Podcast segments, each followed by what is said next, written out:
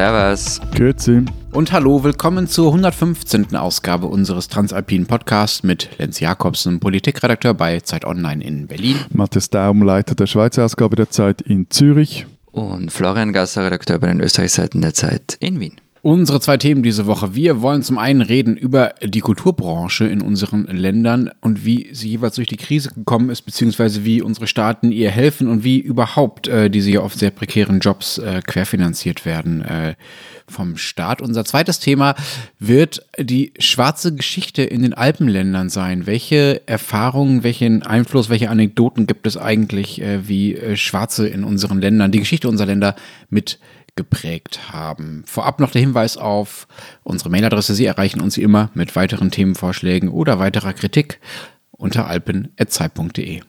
Na, na, vorab solltest du dich, glaube ich, entschuldigen, oder Lenz, wenn ich das richtig oh, verstanden schon habe. Schon wieder. Ich habe das Gefühl, ich muss mich jetzt jede Sendung entschuldigen. Für was denn bitte diese Woche? Ja, offenbar, ich habe das ja unterschätzt, ähm, ehrlich gesagt, weil mir das ja alles wurscht ist, aber dass du irgendwie das Schweizer Superstar, Großidol, Megahelden, Roger Federer da besudelt hast in der vergangenen Sendung, das haben manche nicht so cool gefunden. Also Ja, manche ist gut, gesagt- ziemlich viele. Das ertrage ich einfach. Also äh, ich bleibe dabei. Ich fand das nicht cool, was Roger Federer gemacht hast. Und ich würde mal den Staffelstab in diesem Fall weitergeben. Und äh, Matthias, dich um eine Entschuldigung bitten bei der anderen Hörergruppe, die wir, genauer gesagt, du letzte Woche verärgert haben. Ja, ja, also unsere Hörerin Fabienne Michel, ihres Zeichens, äh, oder Michel, ihres Zeichens Lebensmitteltechnologin, hat meine naive Weltsicht entlarvt. Ich gebe es dazu. Also das Lab, das für die Käseherstellung verwendet wird, das stammt heutzutage nämlich längst nicht mehr alles aus Kälbermägen, sondern das Lab respektive das für die Milchgerinnung verantwortliche Enzym, wie mir Frau Michel dann erklärte, wird heutzutage biotechnologisch mit Hilfe von Bakterien oder Pilzkulturen hergestellt und für die Käseproduktion verwendet. Das ist zum einen billiger und zum anderen dann halt auch vegetarisch. Es ist echt ein großes Thema bei euch, gell? Es ist unglaublich. Äh, Matthias, äh, ist bei euch auch ein großes Thema, äh, dass du euch die Clubs wieder geöffnet sind? Hast du am Samstag äh, Party gemacht? Äh, Du meinst in meinem äh, Schlauchboot auf dem Schanzengraben, wie ihr Berliner Raver auf dem Landwehrkanal, oder was? Äh, Das war, das war echt die Krönung. Das, das, wisst ihr eigentlich, wo dieser Kanal war, beziehungsweise wo die langgefahren sind? Genau vor einem riesigen Krankenhaus. Ja? Woraufhin einer der Ärzte in, einem, in einer Lokalzeitung später gesagt hat, mehr Hohn für unsere Arbeit geht eigentlich nicht. Wir kämpfen drin gegen das Virus und die fahren draußen vorbei und verbreiten es potenziell erstmal ordentlich weiter. Aber das meinte ich nicht. Ich meinte was anderes. Bei euch sind doch tatsächlich die Clubs wieder offen in der Schweiz, oder? Genau. Also nachts und so. Genau, genau. Wobei allerdings nur mit, also mit maximal äh, 300 Gästen und bis äh, Mitternacht, dann ist fertig lustig. Bis Mitternacht ist natürlich äh, süß auch von Berlin aus betrachtet. Vor Mitternacht So, jetzt tu- geht hier in Berlin ja niemand nicht. überhaupt erst Wahre los in die Clubs. Cowboy. Ja, habe ich gehört. Also nicht, dass ich das noch machen würde, aber ich habe gehört, das wäre hier So, so. also jetzt tu mal nicht so, tu mal nicht so metropolitan großkotzig. Also auch in Zürich gehen die Jungen nicht vor zwölf richtig ab. Aber äh, lustigerweise wurden deshalb einige Partys am, am Samstag bereits am frühen Nachmittag begonnen, damit man ordentlich Zeit hat, um äh, zu raven und zu tanzen. Ähm, aber eben auch für uns alte Säcke ist also hier wieder der Kulturbetrieb angelaufen, dürfen wieder ins Kino oder ins Theater oder an ein klassisches Konzert. Wobei man hier schon sagen muss, also dass längst nicht alle Spielstätten den Betrieb jetzt vor der Pa- Sommerpause wieder aufnehmen oder schon aufgenommen haben. Vor allem auch zahlreiche Clubs, die überlegen sich, ob sie überhaupt öffnen sollen, weil sich das zum einen ökonomisch nicht lohnt und zum anderen, weil sie schlicht kein Programm mehr haben. Also gerade wenn du Live-Musik machst, die Bands, die haben ihre Tourneen abgebrochen oder die kommen gar nicht aus dem Ausland. Viele davon kommen ja aus, äh, auch aus den USA oder sonst über See, kommen gar nicht aus dem Ausland in die Schweiz rein. Kommen Sie denn nach Österreich rein, Florian? Dürft ihr schon wieder äh, die Nacht durchtanzen oder zumindest bis zwölf? Äh, mich hält niemand davon ab, in meiner Küche zu tanzen. Mache ich gern und viel und überhaupt. Ähm, auch bis spät in die Nacht. Aber Eine ähm, unangenehme Vorstellung, die sich vor meinem inneren Auge jetzt äh, ich schick dir mal ein Video. entfaltet. Ähm, nein, also das mit Konzert ist ja bei uns genau gleich, aber ähm, Outdoor-Veranstaltungen sind wieder möglich, aber das mit den Clubs ist ein bisschen schwieriger. Ähm, die sind alle mehr oder weniger zu. Wie haben denn bei euch die Kulturinstitutionen die Krise bisher überhaupt überstanden? Gab es viele Pleiten? Wurde denen geholfen? Das ist irgendwie alles noch nicht so klar. Ähm, ich glaube, das wird man erst mit der Zeit sehen. Über das haben wir ja schon öfter geredet, dass die, die wahren Auswirkungen erst kommen werden.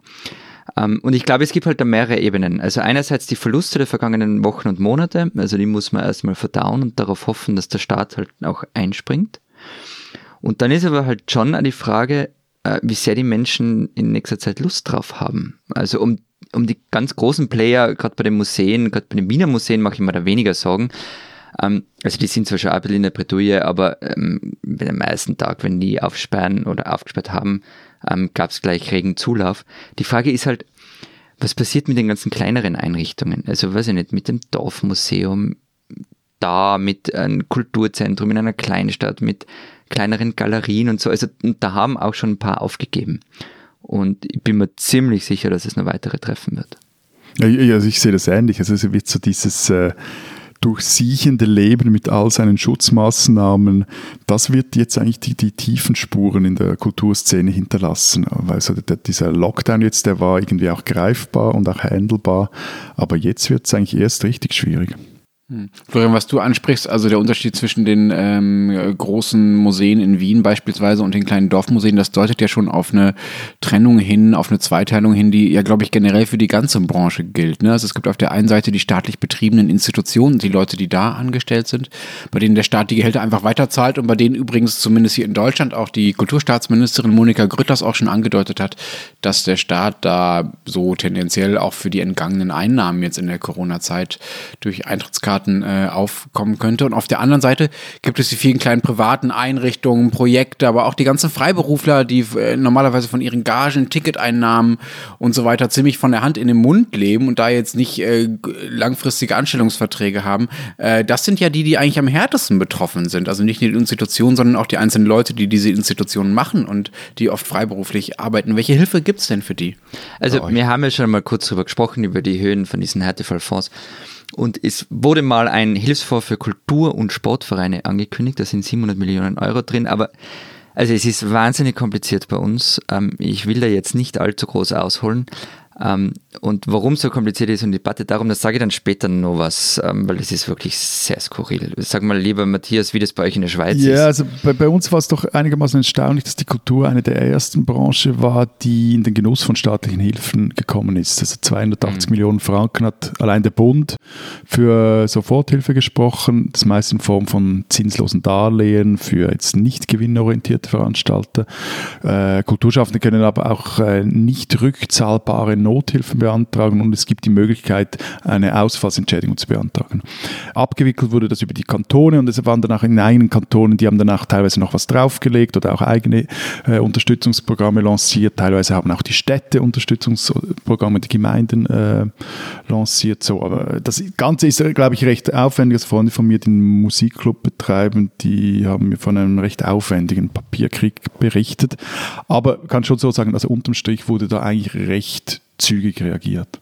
Und diese 280 Millionen, von denen du jetzt gesprochen hast, das gilt, gilt dann für alle? Also zählen alle jetzt in diesen Topf rein oder fällt da noch jemand raus? Nee, also meines Wissens gibt es da nicht so große Gruppen, die da völlig rausfahren. Das ist sehr breit, also von der freien Szene bis zum Opernhaus. Du sagst, es gibt nicht rückzahlbare Nothilfen und Ausfallentschädigungen. Das heißt, wenn ich normalerweise beispielsweise Gigs als DJ oder als Sängerin oder als was auch immer hätte und die gibt es so nicht, diese Aufträge, ich kriege das Geld dafür nicht, dann zahlt der Staat mir das entgangene Honorar? Ja, aber du musst natürlich, äh, also ein Teil davon ja, kurze Antwort, lange Antwort, es ist kompliziert, weil du natürlich zeigen äh, musst, dass du eben wegen der Corona-Krise das nicht haben kannst, die Veranstaltungen abgesagt werden mussten etc. pp. Hm, ich frage ja deshalb auch so pingelig nach, weil genau das in Deutschland zumindest auf Bundesebene nicht wirklich passiert. Ne? Also da sind die Hilfen, die es gibt für die Kulturbranche, wie für alle anderen Branchen auch, äh, nur für die anfallenden äh, Betriebsausgaben gedacht, vor allen Dingen bei den Freiberuflern und bei den Selbstständigen. Nur äh, die vielen Künstler die und Kulturschaffenden, die zum Beispiel kein Atelier haben, die haben ja auch in der Regel gar, gar keine wirklichen Betriebsausgaben oder nur sehr geringe Ausgaben. Die haben ja aber Einnahmen, die ihnen entgehen. Und diese Gagen, die sie haben, die zählen buchhalterisch einfach als Gewinn. Und Gewinn ersetzt der Bundeshaushalt zumindest nicht. Das heißt, viele kriegen erstmal gar nichts an nee, Hilfe, also weswegen wenn, die Empörung sehr groß war. Wenn ich mein Atelier zu Hause in meiner Wohnung habe, zum Beispiel, und keine Betriebsausgaben, dann gehe ich einfach leer aus. Naja, dann kannst du das als Arbeitszimmer so wie, äh, kannst du das als Arbeitszimmer absetzen. Also dann hast du Arbeitszimmerausgaben. Mhm. Das kannst du, kannst du ja in der Steuererklärung auch geltend machen. Das geht schon. Ähm, aber du gehst zum Beispiel leer aus, wenn du einfach überhaupt nicht zu Hause arbeitest, wenn, wenn du beispielsweise DJ bist und dann ja. einfach die ganze Zeit in Clubs auflegst und die Clubs haben zu und du legst nicht auf. Dann kriegst du erstmal prinzipiell kein Geld auf dieser Schiene, aber es gibt da durchaus auf Länderebene, also auf Bundesländerebene, einige Programme, die da nachgebessert haben und ein paar tausend Euro äh, Einnahmenersatz zahlen für diese Künstler, sodass die dann doch was haben, wovon sie auch letztlich leben können, weil darum geht's ja. ja? Also Baden-Württemberg beispielsweise zahlt allen Freiberuflern momentan eine Art Grundeinkommen von aber auch nur 1100 Euro pro Monat. Das ist jetzt auch nicht wahnsinnig viel. Und viele sind in der Zwischenzeit, also seitdem die Krise begonnen hat und die Aufträge weggefallen sind und bevor Bundesländer und teilweise auch Kommunen angefangen haben, da mit Programmen nachzubessern, auch was für die Künstler und Freiberufler zu tun, sind mittlerweile in die soziale Grundsicherung gefallen, also in Hartz IV auch, ja. Und weil sie sonst gar nichts bekommen hätten an Geld, weil sie einfach kein Geld zum Leben gehabt hätten. Und wer wiederum äh, diese Grundsicherung kriegt, der hat dann wiederum keinen Anspruch mehr auf diese anderen also, Hilfen. Okay, ja? okay, okay. Es scheint. Also ist es bei uns kompliziert das ja, war schon die lange Antwort. also ich habe ja gedacht, bei uns ist es kompliziert. auch einfach schlechter zu sein als bei euch. Ja. Also, ja. also eben bei uns gab es dann zum Beispiel auch noch, also da wurde wirklich recht niederschwellig auch geholfen. Also das, das, das fand ich doch. Äh, äh in dem Satz jetzt zu euch, was du jetzt erzählt hast, fand ich, das, war das bei uns oder ist das, ging das sehr viel schneller. Hm. Und liegt das daran, dass ihr einfach eine stärkere Kulturlobby habt in euren Ländern als bei uns? Also haben wir einfach schlechtere Lobbyarbeit betrieben, die Künstler hier? Ich kann eure Kulturlobbys äh, schlecht äh, einordnen oder beurteilen, wie mächtig die ist. Aber ich muss schon sagen, ich, ich war recht überrascht, wie groß jetzt die Macht der Kulturlobby oder wie, wie, wie gut sie sich auch durchsetzen konnten. Hat vielleicht, das ist jetzt aber wirklich irgendwie Kaffeesatzleserei, auch damit zu tun, dass der Innenminister gleichzeitig auch äh, Kulturminister ist in der Schweiz und der Innenminister, also Alain Berse, hatte den Lead bei dieser ganzen Pandemiebekämpfung, weil er auch gleichzeitig Gesundheitsminister ist. So, also dann, das war, ist alles im selben Departement und von dem her naheliegend, dass das nicht vergisst. Im Gegensatz etwa zum Sport, der, der im äh, Verteidigungs- und Bevölkerungsschutz äh, angesiedelt ist und der erhielt dann erst äh, Wochen später ein Hilfspaket, von dem bis jetzt nicht klar ist, ob es überhaupt etwas nützt. Also ein Fußballclub zum Beispiel, der vom Staat Geld erhält, der muss dann seine Löhne senken etc. Und da sind viele nicht geneigt, das anzunehmen. Klingt so ein bisschen nach IWF-Auflagen für Konjunkturprogramme. Ne? Ja, wobei der Vergleich, der Vergleich, der Vergleich der, der, der Schweizer Fußballclubs mit der argentinischen Staatswirtschaft ist eigentlich recht passend. Also, die kommen auch nicht auf den grünen Zweig. Florian, bei euch musste ja wegen dieser äh, Streitereien um die Förderung für die Kulturbranche sogar eine Staatssekretärin zurücktreten. Ja, das ist das, was ich vorher gemeint habe. Das war alles völlig irre. Also wir haben ja schon ein paar Mal drüber gesprochen, dass das mit den, äh, mit den Hilfsgeldern nicht so gut funktioniert und zwar auch für, für andere Unternehmen und so. Also es ging um die Organisation der Kurzarbeit, ähm, die recht kompliziert war, dann zu spät oder eben gar nicht ausbezahlte Hilfsgelder und so weiter. Und es hatte eben auch auf den Kulturbereich zutroffen. Es sind zwar immer wieder so Überbrückungsgelder angekündigt worden, es war aber dann alles irgendwie kompliziert und unklar. Dann kamen wirklich völlig wirre Verhaltensregeln, die irgendwie ab Mai gelten sollten. Also Abstände, mit denen kein Museum aufsperren kann und die auch auf Theaterbühnen eingehalten werden sollten oder auch nicht. Es war alles eine Katastrophe. Es betraf aber eben nicht nur die Kultur, sondern alle, aber, und da sind wir jetzt bei dieser Macht der Kulturlobby, von, von der du vorher gesprochen hast, ähm, die Kulturschaffenden sind zum Teil halt auch Promis und haben laute Stimmen. Also das sind also Museumsdirektoren, die sind zum Beispiel Sturm gelaufen, das sind in Österreich natürlich auch öffentliche Figuren. Und irgendwann hat dann Lukas Resetaritz, den man wahrscheinlich außerhalb von Österreich nicht kennt, aber der hier recht große Nummer ist, oder hab, kennt ihr denn? Ist Nein. das ein Museumsdirektor? Nein, das ist ein Kabarettist, das ist der Kottan. Ähm, aber wurscht, jedenfalls der hat ein Wutvideo gepostet und hat sich eben darüber beklagt, dass eine ganze Branche im Stich gelassen wird und die, dann wurde die grüne, und hat eben auch die grüne Kulturstaatssekretärin da hart angegriffen. Die wurde dann in die ZIP 2 eingeladen, hat aber abgesagt, das bereut sie vermutlich immer noch, denn der ORF... Also ZIP 2, eure Fernsehnachrichtensendung. Genau, die wichtigste Interviewsendung ja. auch. Und ähm, der ORF hat dann halt stattdessen Resetaritz interviewt und der hat echt arg vom Leder gezogen und meinte, es sei jetzt auch schon wurscht, ob Lunacek zurücktrete oder nicht also Ulrike Lunacek, die Kulturstaatssekretärin. Und ein paar Tage später ging sie dann halt wirklich, also recht kurzfristig. Wir haben zwei Tage vorher noch ein Interview mit ihr abgemacht Und es ist erst ein paar Stunden nach dem Rücktritt abgesagt worden. Also, um die Frage zu beantworten, die Kulturbranche ist mächtig. Sie haben ein Regierungsmitglied weggeschimpft und die Unternehmer, die sich jetzt gerade alle beklagen, die haben das noch nicht geschafft. Aber es macht euer Land fast wieder ein wenig sympathisch. Warum wieder? Also mir war es nie unsympathisch. Nein, Nein, es war in dem Fall, es war in dem Fall, finde ich, äh, kein Ruhmesblatt, ähm, wie man eine Kulturstaatssekretärin ähm, von der Bühne fegt. Diese äh, große Wertschätzung für die Kulturschaffenden in euren Ländern, kommt die denn auch jenseits der Corona-Krise zum Ausdruck? Kennt ihr beispielsweise die deutsche KSK? Kommando Spezialkräfte. Das klingt eher alles so militärisch bei euch. es ist echt. Es ist einfach nur so drei Buchstaben, die können drei Buchstaben militärisch klingen. Wegen AK wahrscheinlich, wegen AK 47. Nein, also es geht nicht um Waffen, es geht auch nicht um Kommando Spezialkräfte. Es geht um die Künstlersozialkasse. Das ist eine Institution, da kann man als freiberuflicher Künstler in Deutschland, aber beispielsweise auch als äh, Journalist Mitglied werden und die KSK zahlt dann die Arbeitgeberanteile an den Sozialversicherungsbeiträgen. Matthias, das muss man dir wahrscheinlich ein bisschen erklären. Das funktioniert so, dass die Arbeitnehmer ja normalerweise die Hälfte der, äh, der Sozialversicherungsbeiträge zahlen, also Krankenkasse und so weiter, Pflegeversicherung, Arbeitslosenversicherung und äh, der, die Arbeitgeber die andere Hälfte. Nun gibt es ja bei freiberuflichen Künstlern keine normalen Arbeitgeber in dem Sinne, weil man ja nicht angestellt ist, sondern freiberuflich.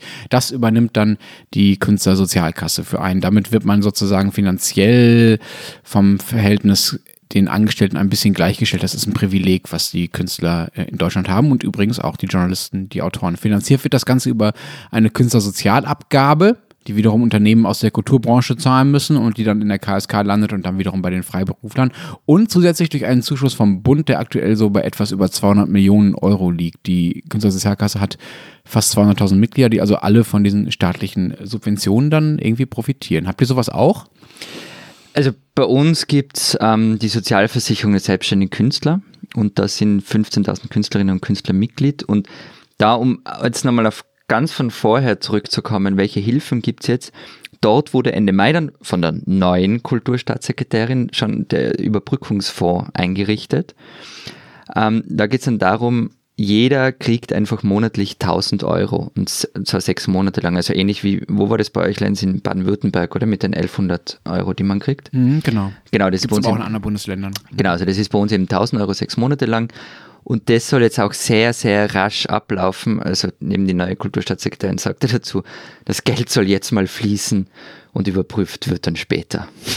Das fand Wobei ich irgendwie das- ganz sympathisch. Ja, ja, aber das, also das ist der, der, der Spirit bei allen äh, den Corona-Hilfsmaßnahmen hier in der Schweiz. Also das, und ich meine, das ist auch der Witz, dass das recht schnell weggeht. Aber äh, ganz generell gesagt, also Künstler gelten bei uns als ganz normale Selbstständige, also Unternehmer halt. Und ähm, es gab aber eben nun in der Krise eine, auch eine spezielle Soforthilfe für Künstler, die über einen Branchenverband lief. Das ging vor allem darum, dass äh, die, die in prekären Verhältnissen leben, eben nicht gleich ganz verlumpen und eben nicht in, also wir haben ja kein Hartz IV, aber zum Beispiel in die Sozialhilfe äh, absteigen, weil das A teurer ist und B dann die Leute dort einfach kaum mehr rauskommen. Diese Schweizerin sollten Sie kennen. In der Romandie ist die Illustratorin Albertine ein Star, in der Deutschschweiz, aber da kennen eigentlich nur die Viertklässler in jenen Kantonen die Frau und vor allem ihre bekannteste Figur, die wilde Kuh Martha, also jene Schüler, die mit dem von Eltern, Lehrern und auch den Schülern gleichermaßen verfluchten neuen französischen Lehrmittel Milfeu unterrichtet werden. So, aber das soll sich jetzt ändern, also eigentlich jetzt muss sich ändern, denn die 52 Jahre alte Genferin, die zum Nachnamen Zullo heißt, wird für ihr kinderliterarisches Werk mit dem Hans-Christian Andersen-Preis ausgezeichnet. Das ist so etwas wie der Nobelpreis der Kinder- und Jugendbuchliteratur. Albertin ist nach Alois Garicet, das war der Mann, der Schellenursel gezeichnet hat, oder Jörg Müller, von ihm stammt alle Jahre wie das Haus der Presslufthammer nieder, und Jörg Schubiger, der hat Als der Tod zu uns kam, illustriert. Äh, Sie ist also erst die vierte Schweizerin, die den renommierten Preis erhält. Und meine Kollegin Sarah Jäcki hat Albertin für die aktuelle Ausgabe der Zeit Schweiz porträtiert und sie unter anderem gefragt, weshalb sie eigentlich tut, was sie tut. Und das tut sie meist zusammen mit ihrem Mann, mit dem zusammen äh, produziert sie die Bücher. Und Albertin sagte, Zitat, ich glaube, der Sinn unserer Arbeit ist, aufrichtige Geschichten zu erzählen. Darum erzählen wir nur Dinge, die uns selber interessieren und berühren. Zitat Ende. Aber mit aufrichtig meint Albertin also nicht wahrheitsgemäß. Sie will auch nichts erklären in ihren Büchern und erst recht nichts vermitteln. Moral ist ihr ein Gräuel. Das Prädikat pädagogisch wertvoll klingt nicht gerade wie ein Kompliment in ihren Ohren. Viel wichtiger ist für sie, Zitat, die Freiheit zu denken, zu lieben und im Leben das zu tun, was man für das Richtige hält. Albertine, eine Schweizerin, die man kennen sollte.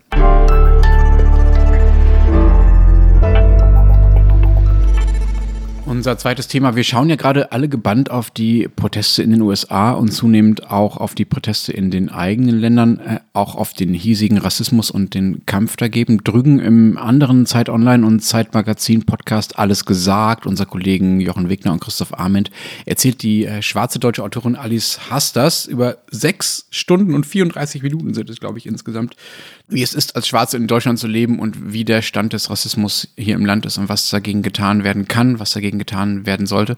Wir wollen äh, nicht so tun, als wüssten wir das besser. Wir wollen uns hier auf einen Aspekt konzentrieren, zu dem wir eher etwas sagen können bei diesem Thema.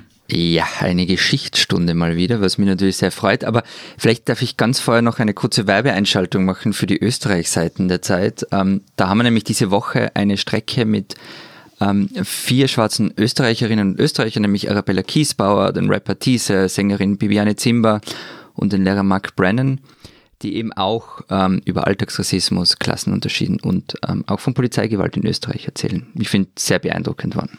Und wenn Sie sich jetzt fragen, wie Sie diese Geschichten lesen können, sei Ihnen das Digital-Abo der Zeit empfohlen. Da sind nämlich sämtliche Länderausgaben drin und können Sie alles lesen.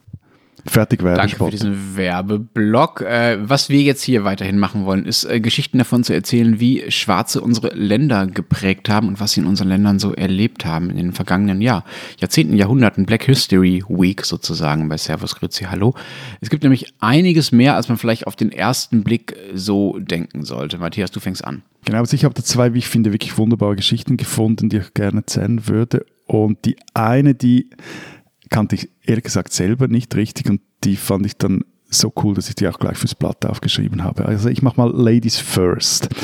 Wie ihr wisst, hatte die Schweiz ja, wie soll ich jetzt sagen, etwas Mühe damit, ihren Frauen politische Rechte zu geben. So Wir haben mal davon gehört, war dass es schwierig war. So, ja. Okay, das, also eben, ähm, die können hierzulande ja erst auf nationaler Ebene seit 1971 stimmen und wählen.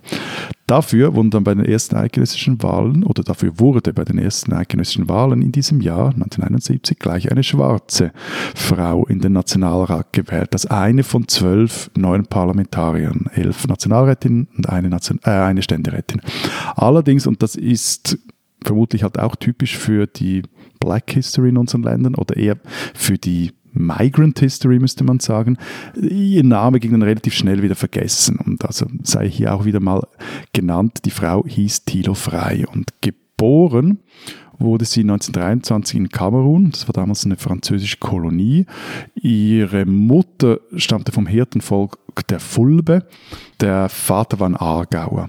Und äh, mit fünf kam Thilo Frey in die, in die Schweiz zurück, die Mutter aber die blieb in Kamerun und äh, Frey selber sagte mal, sie, also die Mutter realisierte mit großer Intelligenz, dass sie, die Nomadin hier, also in der Schweiz, nicht hätte glücklich werden können, Zitat Ende. Frey selber wurde dann in der Schweiz ähm, adoptiert.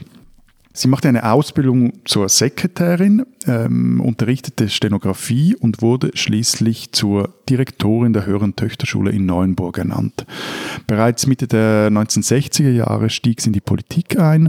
Zunächst saß sie in Neuenburg im Stadt, später auch im Kantonsparlament, immer für die FDP, was die Neue Zürcher Zeitung, also das, das Hausblatt der Freisinnigen, in einem Porträt implizit dem für die Fulbe, also das war der, der ähm, dieses, äh, das Hirtenvolk in Kamerun, aus dem Frei äh, zur Hälfte stammt, in dem für die Fulbe charakteristischen, Zitat, großen Unabhängigkeitsdrang zuschrieb. Also wir sehen auch, dass da wurde auch allerlei wie soll man dem sagen, ein äh, exotischer Kitsch auch verbreitet, als man damals über diese Politikerin schrieb und sprach. 1971 dann kandidierte Frei für den Nationalrat und da attestierte die, da ihr dann die NZZ, Mademoiselle, Zitat, habe Profil und Autorität gewonnen. Trotzdem, also ihre Wahl war auch damals eine große Überraschung. Frei selber sagt in einem Interview mit dem Tagesanzeiger, ich wollte beweisen, dass eine Frau und dazu noch eine Nicht-Weiße im Beruf und in der Politik ebenso gut ihre Aufgaben erfüllen kann wie ein Mann. Und der NZZ sagte sie, als ich acht Jahre alt war, tat es mir weh, wenn mir Kinder Negerin nachriefen. Heute ließe es mich kalt. Es war auch der, der weiße Vater von ihr, der seiner Tochter riet, sie solle den Rassismus einfach nicht an sich heranlassen, sie solle arbeiten, lächeln und, Zitat, weiß bleiben wie eine Lilie. Als viele Jahre später, 2007, der Sozialdemokrat Ricardo Lumengo als Zitat erster schwarzer Nationalrat gefeiert wurde, braucht es aufmerksame Leserbriefschreiber, die den Redaktionen dann die Pionierin Thilo Frei in Erinnerung riefen. Also so schnell ging sie dann auch vergessen. Und auch als im vergangenen Jahr SP-Nationalratspräsidentin Marina Garobio die ersten Schweizer Parlamentarierinnen mit einer Plakette an jeweils dem Pültchen im äh, Ratssaal ehrte, da fiel der Name von Mademoiselle Frei lediglich so en passant. Es waren da die großen weißen Frauen, die an diesem Tag strahlten. Die selbstbestimmte Tilo Frei, die passte irgendwie nicht so recht ins Bild. Und das zwar bis zuletzt. 2008 starb sie nämlich und zwar mit der Sterbehilfeorganisation Exit. Und ihr Nachlass hat sie bis auf einige wenige Dokumente vernichtet. Aber Thilo Frey erhielt 2019 als erste schwarze Frau in der Schweiz einen eigenen Platz. Und zwar die Espas Thilo Frey in Neuenburg. Also ausgerechnet jener Platz, der vorher Louis Agassiz gewidmet war, einem Exilschweizer, der im 19. Jahrhundert nicht nur ein weltbekannter Starwissenschaftler war, er lehrt in den USA, sondern auch ein richtig übler Rassentheoretiker.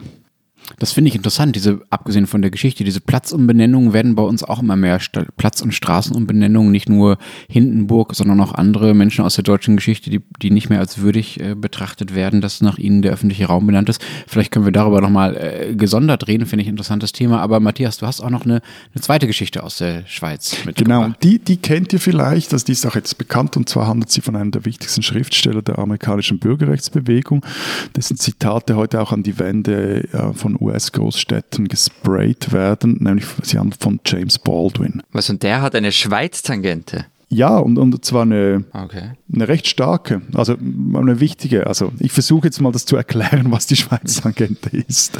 Ähm, also aufgewachsen ist Baldwin in Harlem als Stiefsohn eines Baptistenpredigers. Er wanderte dann aber frustriert von seinen persönlichen Erfahrungen als junger Schwarzer im rassengetrennten Amerika mit 24 war er da nach Paris aus. Er wollte, Zitat, vermeiden, nur ein Negro zu werden oder nur ein Negro-Schriftsteller. Also so schrieb er es damals selber. In Paris lernte er dann 1949 den jungen Schweizer Lucien Happersberger kennen. Und vielleicht ähm, muss man kurz erwähnen, also Baldwin war, war schwarz, er war schwul und er lebte seine Homosexualität auch. Ähm, die Familie von Happersberger, die, die wiederum hatte ein Chalet in äh, Leukerbad im Wallis und weil Baldwin irgendwie in Paris nicht recht zur Ruhe kam, zu viel lebte, um wirklich an seinem Roman, an seiner Erstling schreiben zu können, der später dann als Go Tell It on the Mountain erschien, zog er sich äh, anfangs der 50er Jahre für, immer wieder mal für ein paar Monate in das Schweizer Bergdorf zurück. Ich glaube, zweimal war er dort, zwei oder dreimal. Und zwar eine Erfahrung, die sein Schaffen wirklich prägen sollte. Nach dem mir verfügbaren Informationsstand, schrieb Baldwin, hatte kein schwarzer Mann vor mir dieses kleine Schweizer Dorf jemals betreten. Das schrieb er 1953 in einem Essay, der, der später also ein, einer der seiner Essays werden sollte, ähm, mit dem Titel Stranger in the Village und beruht auch auf seinen Erfahrungen eben in diesem Leukerbad. Er traf dort nämlich, also Baldwin, auf einen man kann sagen, ursprünglichen reinen Rassismus. Das Zitat hier jetzt vielleicht noch. Zuerst war ich so schockiert, schrieb er, dass ich nicht reagieren konnte. Dann versuchte ich es mit der Lächle und die Welt lächelt mit dir Methode, also dieses Weißbleiben wie eine Lilie, dem wichtigsten Element afroamerikanischer Erziehung, schreibt Baldwin weiter. Sie funktionierte so gut wie in der Umgebung, für die sie, so gut wie in der Umgebung, für die sie gedacht war, nämlich gar nicht. In, in Leukerbad, wurde bald klar, was es, es heißt, schwarz sein in den USA und im Unterschied auch zum Schwarzsein in Europa.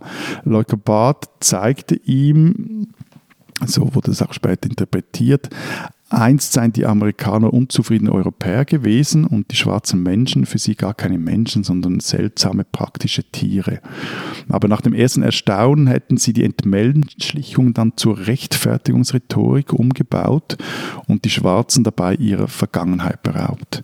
Der Zitat American Negro schreibt Baldwin, sei aber durch die, Zitat, Entfremdung von seiner Vergangenheit zur neuen Identität gekommen und in den USA eben dadurch kein Fremder mehr.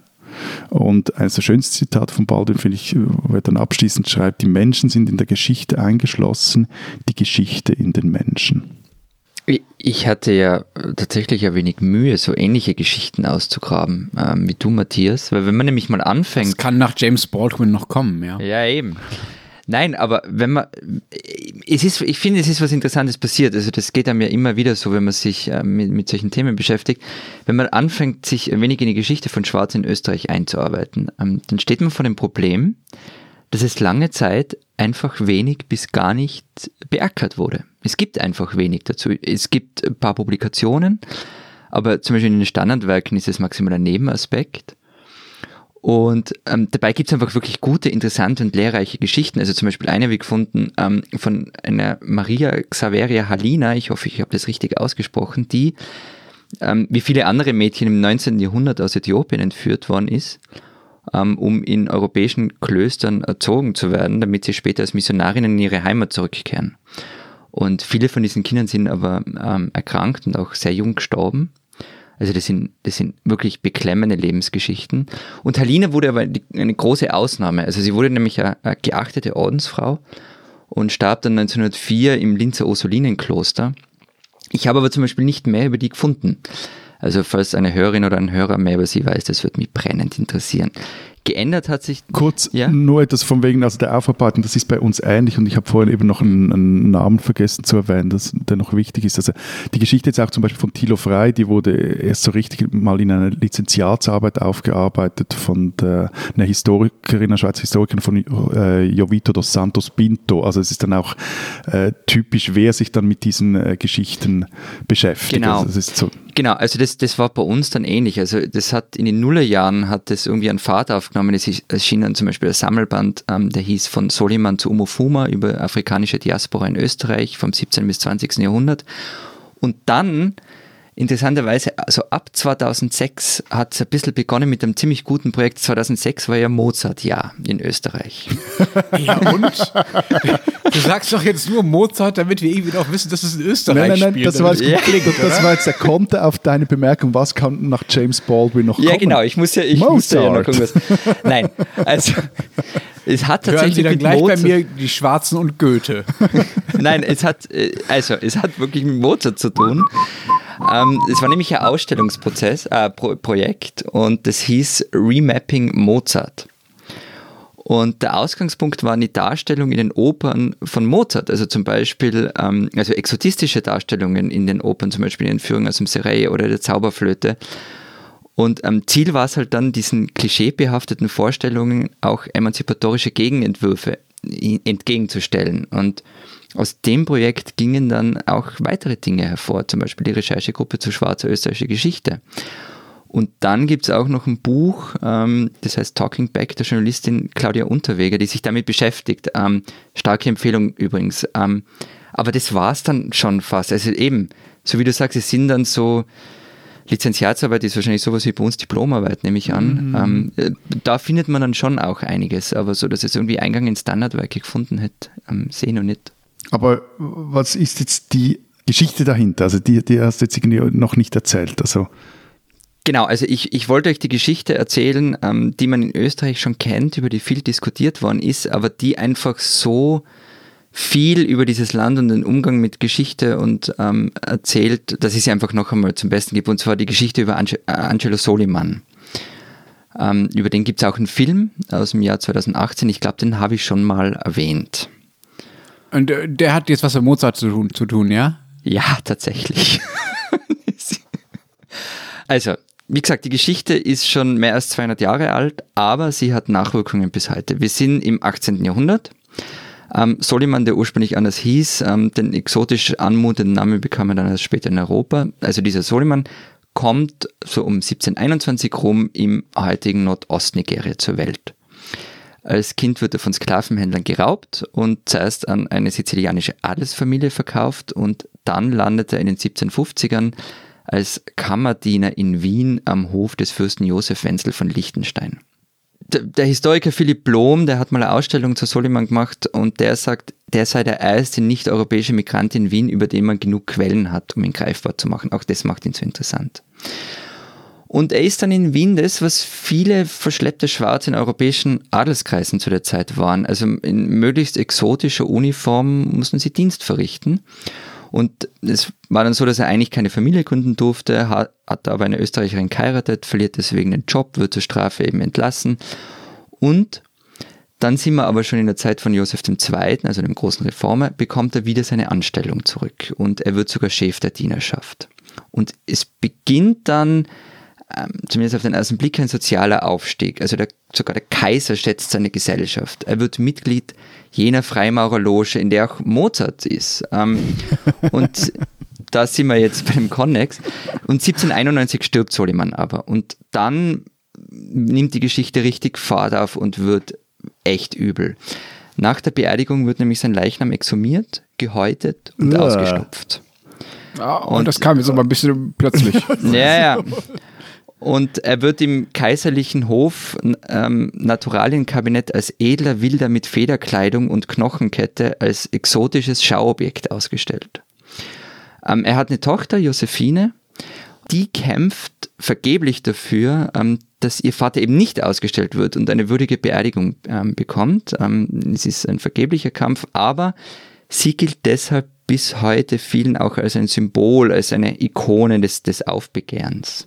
Aber was ich nicht verstehe, wenn er so beliebt war zu Lebzeiten, wer kommt denn dann auf die Idee und setzt auch durch, dass man ihm das antut und ihn da als, als Leichnam, als toten Körper hinstellt, als Ausstellungsobjekt?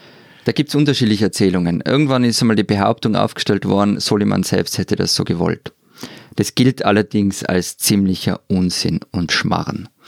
Ähm, Philipp Lohm, der Historiker, der die Ausstellung mal gemacht hat, der hat in einem Interview gesagt, es müsse wohl direkt aufs Betreiben des Kaisers geschehen sein. Ähm, das war damals allerdings schon der Nachnachfolger von Josef II.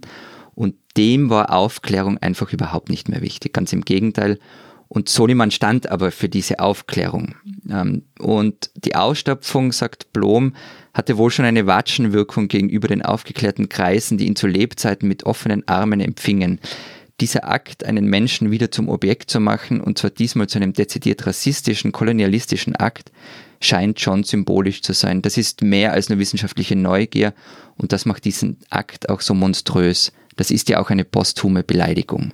Zitat von Philipp Blom. Also zum Verständnis, also das, war, das, muss man sich nicht so vorstellen wie, wie Lenin, der dann einbalsamiert in einem Museum gezeigt wurde. Sondern das war so Nein, das war wirklich eine, eine Menschenausstellung und es wurden ja auch lebende Menschen damals in Wien ausgestellt. Als, ja, als nicht die, nur in Wien. Die Willen, ja, ja, überall. Auch, und auch nicht nur damals, auch 200 Jahre später noch. Ja. ja. Es gibt aus den 50er Jahren noch äh, Zirkusse, die Schwarze ausstellen. Ne? Genau, genau. Und ich erzähle die Geschichte Solimans auch deshalb, ähm, weil sie halt bis heute diskutiert wird. Also es wird immer wieder darüber gesprochen, wofür ich denn jetzt nun stehe. Für Aufklärung oder für Rassismus oder für beides. Und daran arbeitet sich dieses Land schon ab bis heute ab. Es gab nur so ein Beispiel, 2006, im Mozart-Jahr, gab es eine Briefmarke ähm, von Soliman mit einem Porträt von ihm mit einem löwengekrönten Zepter in der Hand. Also das war auch wieder so eine, so eine exotisierende Darstellung. Und jetzt eben gab es vor zwei Jahren den Film über ihn. Und ähm, vor einem Monat, glaube ich, ist ein Roman erschienen von Felix Mitterer über ihn. Ähm, zu dem kann ich aber noch nichts sagen, den habe ich noch nicht gelesen. Was ich sagen möchte, an Solimans eigene Geschichte, aber auch an seinem Nachleben, lässt sich einfach wirklich wahnsinnig viel über die Geschichte Österreichs lernen. Lenz, du, du warst bisher jetzt so ruhig. Wo ist deine Geschichte? Ja, meine Geschichten, meine Geschichten sind äh, weder so aufbauend äh, wie zumindest eine von deinen, Matthias, von der, von der ersten schwarzen Nationalrätin bei euch in der Schweiz, aber auch äh, nicht so faszinierend morbide wie das, was du da äh, wieder aus Österreich berichtet hast, äh, Florian. Äh, meine Geschichten ähm, ist einfach nur eine Geschichte ein, von, ja, eines Nachkriegsrassismus in Deutschland. Sagt euch der Begriff Brown Babies was? Ich, ich muss das googeln. Okay, ich weiß, also ich habe es nicht gegoogelt, ähm, aber wenn es das ist, was ich vermute, nämlich Kindern von Besatzungssoldaten, dann ja, und das gibt es auch bei uns. Also zum Beispiel Kinder von marokkanischen Soldaten, die in der französischen Armee dienten und in Vorarlberg stationiert waren. Hm. Genau, das ist gemeint. Also gemeint okay. sind die Kinder von, von schwarzen US-Soldaten und deutschen Frauen, die mhm. nach dem Zweiten Weltkrieg in Deutschland geboren wurden. Davon gab es natürlich viel, viel, viel, viel mehr als äh, Kinder marokkanischer Soldaten, ähm, die in der französischen Armee dienten und in Vorarlberg stationiert waren. Das bei aller Liebe, das ist, war mir ja wahrscheinlich eine sehr kleine Gruppe. Ähm, afroamerikanische Soldaten, schwarze Soldaten in der US-Armee gab es äh, viele, viele Tausende. Und die waren ja zu Zehntausenden, also die US-Armee in Deutschland stationiert nach Ende des Zweiten Weltkrieges als Besatzungsmacht.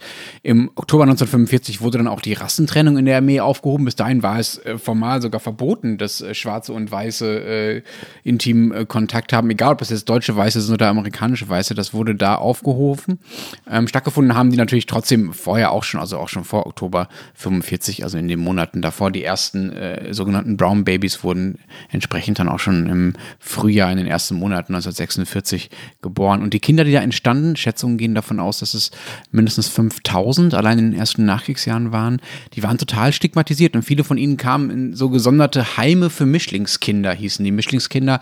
Einer der vielen, vielen Ausdrücke, die äh, von den Nazis etabliert wurden und dann nachher trotzdem einfach weiter genutzt wurden. Und noch mehr von diesen Kindern wurden ins Ausland geschickt, zum Beispiel nach Dänemark, interessanterweise viele, aber natürlich die aller, allermeisten in die USA. Also ich meine, die Schweiz hat ja auch eine ganz ganz, ganz, ganz übel Geschichte mit dem Umgang mit äh, Kindern, die der Mehrheitsgesellschaft nicht genehm waren. Also äh, Stichwort Hilfswerk Kinder der Landstraße oder dann später auch die administrativ, administrativ Versorgten. Aber trotzdem die Frage, also wieso durften die nicht die Eltern nicht entscheiden, was mit ihren Kindern passiert? Naja, den Vätern wurde von der Army, von der US Army nahegelegt, ihre Frauen mit den Kindern allein zu lassen. Die wurden dann auch oft bald äh, versetzt in andere Länder, also zurück in die USA äh, oder auch in einen, der in Koreakrieg zum Beispiel, äh, der in den 50er Jahren ja dann begann. Und äh, die Mütter waren einfach alleine nicht erziehungsberechtigt für ihre Kinder, weswegen äh, dann die Jugendämter ins Spiel kamen und die wiederum haben dann die Adoption und äh, die Einweisung ins Heim vorangetrieben. Viele Mütter wurden sogar gedrängt, dann so eine Erklärung zu unterschreiben, um die Adoption zu ermöglichen. Und in dieser Erklärung stand auch drin, dass sie nie wieder Kontakt zu ihren Kindern aufnehmen dürfen, dass sie noch nicht mal versuchen dürfen, sie zu suchen. Und die Argumentation auch von offiziellen Stellen, sowohl von deutscher als auch von amerikanischer Seite übrigens, war so, die deutsche Mehrheitsgesellschaft sei halt noch nicht bereit, diese Schwarzen zu akzeptieren oder sei überhaupt nicht bereit, sie zu akzeptieren, nicht nur noch, sondern überhaupt nicht. Und deshalb wäre es für die nun mal besser, das Land zu verlassen und ähm, damit auch ihre leiblichen Eltern. Das Problem war also in deren Augen nicht der Rassismus der Gesellschaft der Deutschen in diesem Fall, sondern das Problem waren die Kinder, die das Ziel des äh, Rassismus waren. Also mussten die Kinder verschwinden. In einer Bundestagsrede von 1952 wurde dann zum Beispiel noch darüber resoniert, dass äh, diese Kinder ja schon allein klimatisch in Deutschland äh, nicht richtig seien und hier nicht hinpassten. Und selbst ein Film aus Anfang der 50er Jahre, der sich mit diesen Brown Babies beschäftigt und damals sehr dafür gelobt wurde, dass er Mitgefühl für deren Schicksal weckt, endet dann damit, dass das schwarze kleine Kind, das süße Kind, dann äh, zum Glück aller äh, nach Amerika wegadoptiert wird. Also das war die Lösung damals. Übrigens war auch eine afroamerikanische Journalistin, die für die US-Armee damals arbeitete, daran beteiligt, äh, diese Adoption aus Deutschland in die USA zu organisieren.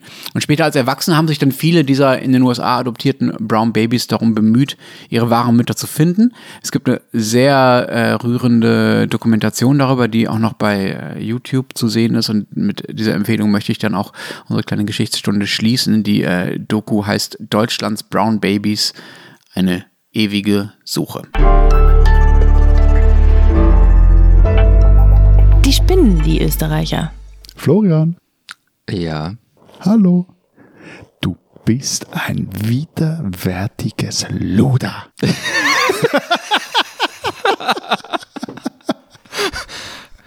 Ähm, also. Nein, nein, nein, nein, nein, nein, ich muss es vielleicht jetzt erklären und so. Also, äh, Bitte. Ich, ich, ich habe gelesen in der Süddeutschen Zeitung, das sei eine nette Tiroler Beschreibung für eine schlitzohrige, hartnäckige Person. Friendos. Ja. Ich habe euch beiden gesagt, ich habe euch inständig gebeten, weniger über Österreich zu lesen. Also österreichische Medien schon gar nicht, aber auch nicht, was andere über Österreich schreiben. Ihr Ja.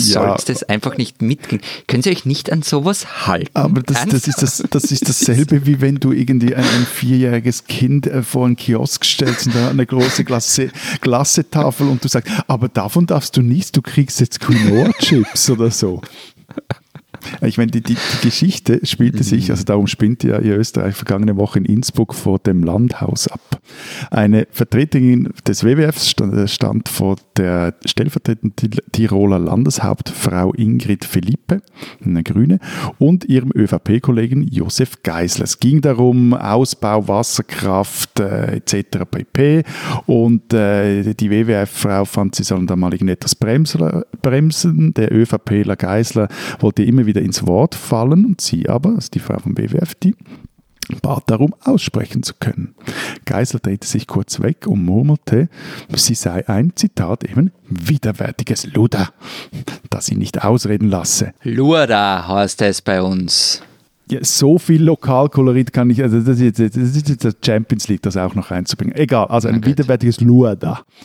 Äh, eben, ließ, sie ließ ihn nicht ausreden und blöd war halt, dass da eine Kamera mitlief. Die, die Geschichte ging recht ähm, hoch, machte, drehte ihre Runden, es hagelte Rücktrittsforderungen, also Richtung Geisler, und der sich dann auch, muss man ja auch sagen, bei der Aktivistin telefonisch entschuldigte. Gut. Aber dann schaltete sich die Süddeutsche Zeitung ein. Die fragte nämlich bei Geisler nach, was es damit auf sich hatte. Und die Sache, kann man hier sagen, die wurde nicht besser. Denn die Sprecherin von Geisler sagte dann, der Landeshauptmannsstellvertreter habe den Ausdruck, Zitat, ohne jedwede Aggression verwendet, Zitat Ende. Luada werde in Tirol umgangssprachlich für eine, jetzt muss ich das nachschlagen, eben schlitzohrige, hartnäckige Person verwendet, die einen austrickst. Äh, Weiter wurde argumentiert, mit Luada sei in der Sprache der Jäger ein Köder, das wird immer blöder, ein Köder oder Kadaver zum Anlocken von Raubtieren gemeint. Und das Luada sei somit, Zitat, nicht zwingend negativ konnotiert. Aber ob ich dich jetzt also als Köder oder Kadaver beschimpfe oder als Luada, ich sehe den Unterschied so mäßig, aber wurscht. Also, ich habe dann auch mal noch im Duden nachgeschaut, also liebe Freunde aus Innsbruck, ähm, Synonyme zu Luada werden dort folgende vorgeschlagen, Hexe, Kanaille, Miststück. Ähm, ich verfluche oder befluche oder beschimpfe den lieben Vorhin ja gerne, aber trotzdem sei hier gesagt, liebe Tirolerinnen und Tiroler, ihr spinnt.